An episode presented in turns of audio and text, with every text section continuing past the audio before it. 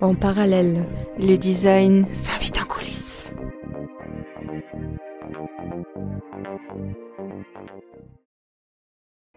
Qu'est-ce que c'est la franc-maçonnerie? Oh bah ça c'est un petit peu de tout, hein, la franc-maçonnerie, un petit peu de sorcier là-dedans, je sais pas quoi. Qui sont les francs-maçons? Socialement ou euh, En général. socialement ça doit être des petits bourgeois, je crois, euh, genre cadre. euh. Entre mythologie et histoire, le musée du Grand Orient nous a ouvert les portes de ses collections, mais aussi de ses souterrains pour découvrir la face cachée de ceux qui s'appellent les bâtisseurs. Que se passe-t-il dans les coulisses de la plus célèbre et intime des sociétés secrètes? C'est le mystère. c'est tout, je sais pas. Des initiations euh, occultes ou avec des tenues spécifiques. Des choses assez sombres peut-être, avec les Illuminati, tout ça. Des mecs en réunion, des espèces d'incantations, des trucs un peu chelous. Un décor euh, qui serait euh, avec, euh, par exemple, des grands rideaux noirs, euh, une lumière tamisée. euh, J'imaginais un style hyper euh, néoclassique, napoléonien, enfin une espèce de gros temple. Ça doit être un peu voûté, des pierres un peu blanches, Bon, peut-être des flambeaux, une table, des chaises. euh. Tiens, une table ronde, ça serait pas mal pour pouvoir discuter. Je crois qu'il y a un trône, non vraiment comme dans, dans Gravity Falls, où il y a des petits murs cachés, des faux accès en fait qui permettent d'ouvrir des, des trucs dans lesquels on pourrait en fait trouver des rassemblements, de genre, genre des grandes tables dans lesquelles on pourrait tous se rassembler. Je pense que ça ressemble un peu à euh, des lieux religieux. Et en même temps, je me dis c'est tellement évident qu'il n'y aurait rien. Tu rentres, tu descends l'escalier, en fait il n'y a rien. Ah, elle est pas bête votre question.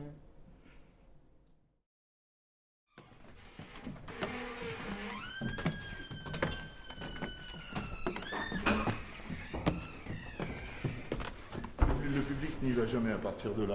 Tout ça, ça appartient au Grand Orient de France. C'est un hôtel particulier qui a été euh, acheté en 1849. Donc le sous-sol, c'est ici. Si évidemment on croise quelqu'un, vous prenez pour photo, ça va être, ça va être moyen.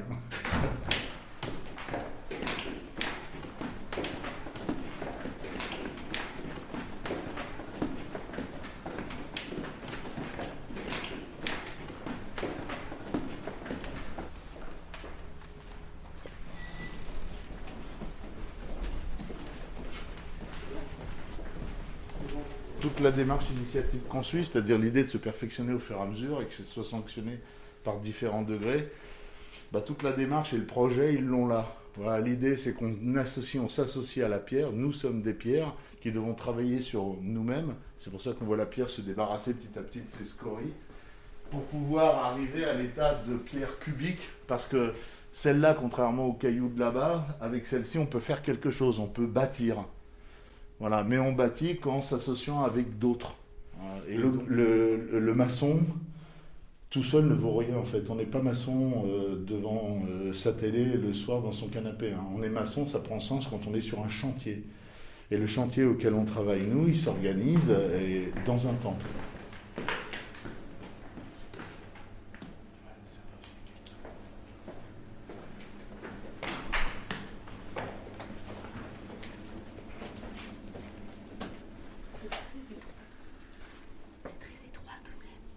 Ils ont ouvert la porte pour s'aérer un peu. C'est une toute petite porte, mais du coup ils sont en train de travailler.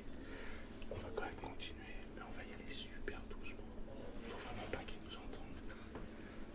Parce que de toute façon, à droite, il n'y a plus rien. Enfin, le temple en fait, une partie. Ils sont tenus, tout ça, c'est bien beau. C'est mystérieux. Et euh, à gauche, c'est la fin, mais c'est un petit temple qui est génial. Il n'y a personne.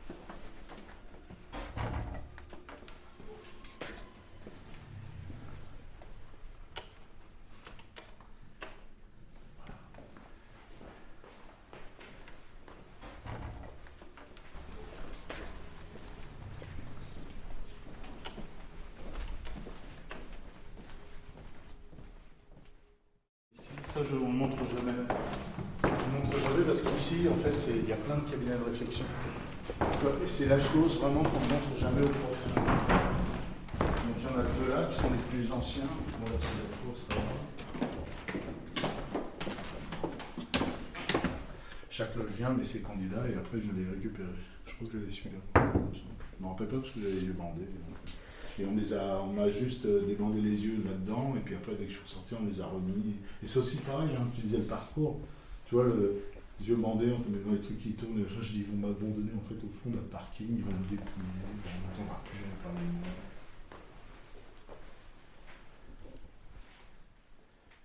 Les escaliers grincent et se dérobent dans les souterrains de pierre. L'étroitesse des lieux, comme parcours initiatique, filtre l'extérieur profane pour purifier les frères.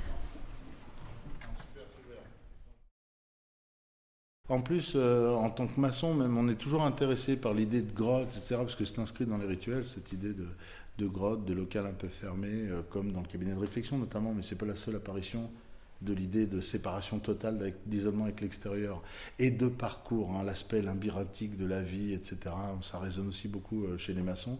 Du coup, ils aiment bien, en fait, euh, ce temple-là. Mais rien que le fait de descendre, comme ça, ça plaît beaucoup euh, aux frères, aux sœurs qui se réunissent, et le fait de parcourir aussi, oui, c'est vrai. C'est toujours euh, cette idée, hein, de toute façon, hein, comme l'idée du labyrinthe, etc. C'est avant tout une idée de se séparer complètement, soit par peur, comme avant dans les bois, d'y retrouver un endroit inquiétant, euh, soit au contraire d'y trouver, euh, au milieu de cette inquiétude, un havre de paix. Voilà, et le temple, c'est le havre de paix.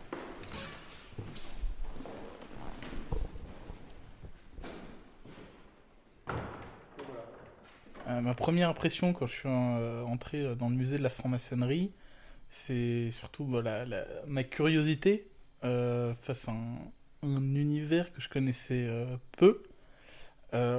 Déjà, c'est un, musée qui est un peu sombre, qui, comme ça, fait, fait un peu austère. Mais finalement, il y a plein de choses à apprendre et qui permet de découvrir en profondeur euh, quelque chose d'assez euh, d'assez mystérieux. Et étrange, c'est fait exprès, hein, pour marquer une séparation avec l'extérieur. Il faut se comporter et, et- et agir de manière différente. C'est un- une pièce de théâtre, euh, vraiment, c'est très sympa à faire d'ailleurs. Quand vous êtes dans un temple maçonnique, c'est un peu particulier. Qu'en plus vous avez un crâne et des gens en costume aussi, bah, tout ça crée une atmosphère qui vous fait un peu flipper, surtout si en plus ils ont fait comme nous on fait au grade de compagnon, dessiner un pentagramme par terre, qui est une représentation de la géométrie, hein, je vous ai expliqué, mais c'est vrai que c'est ce qu'on voit aussi beaucoup en sorcellerie, etc. Et que des fois on se dit nous-mêmes que si maintenant les, les murs du temple tombaient et qu'on nous voyait dans la rue, là c'est clair qu'on serait cramé. euh, voilà, nous tout ça a du sens, c'est pas le sens qu'on donne habituellement. Et à la fin, bah, on ritualise pour fermer, Voilà, pour retourner à la vie profane.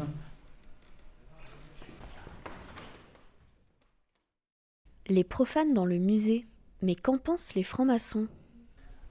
Alors on a eu en fait euh, quelques réflexions. C'est arrivé que des frères ou des sœurs, euh, quand on a des grands groupes surtout, euh, voilà, se disent étonnés, ça va jamais plus loin que ça. Parce que quelque part, ils savent que, et je pense qu'ils l'ont compris d'autant plus avec la nouvelle organisation du musée et la multiplication des groupes et des conférenciers, ils ont compris qu'en fait, ça ne pouvait servir que leur projet. Euh, parce que euh, euh, c'est pas pour une, euh, une profanation, parce qu'au départ c'était ça, l'idée carrément on profanait les lieux en y faisant rentrer des profanes. Euh, donc voilà, une profanation. Et puis après, ça a été justement cette inquiétude de croiser, etc. Je crois qu'en fait, tous les maçons rêvent du grand jour où on pourra se balader, comme ça se fait en Angleterre, de manière un peu plus discrète, mais encore plus évidente aux États-Unis, où chaque maçon a un blouson avec une équerre, un compas, ou sur les plaques d'immatriculation, où les temples sont écrits en gros, hein, et servent à d'ailleurs beaucoup d'autres réceptions. Euh, les, les Grammy, par exemple, sont remis dans des temples maçonniques, etc., parce que les grands locaux, du coup, ils les louent aussi pour d'autres euh, opérations. Donc ça, pose, ça posait un peu plus de problèmes en France, où c'est vrai qu'il y a eu un problème d'accueil de la franc-maçonnerie tout au long du, du 19e et encore plus au début du 20e siècle. Le musée, c'est une première démarche vers l'idée d'ouvrir à la fois euh, à la culture maçonnique sans dévoiler de manière évidente le rituel maçonnique. Quand on est dans le musée, on va pas forcément penser au sous-sol et aux choses qu'il y a derrière.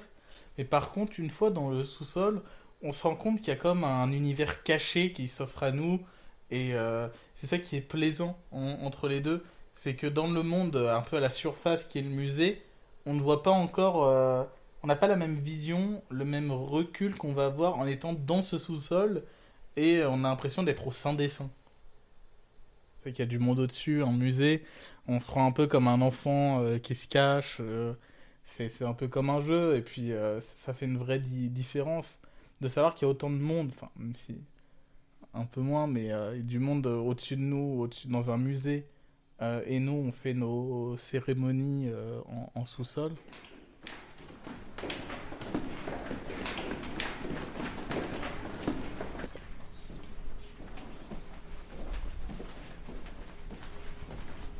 Le musée du Grand Orient a quelque chose d'unique, une atmosphère de sacré qui imprègne les murs de pierre.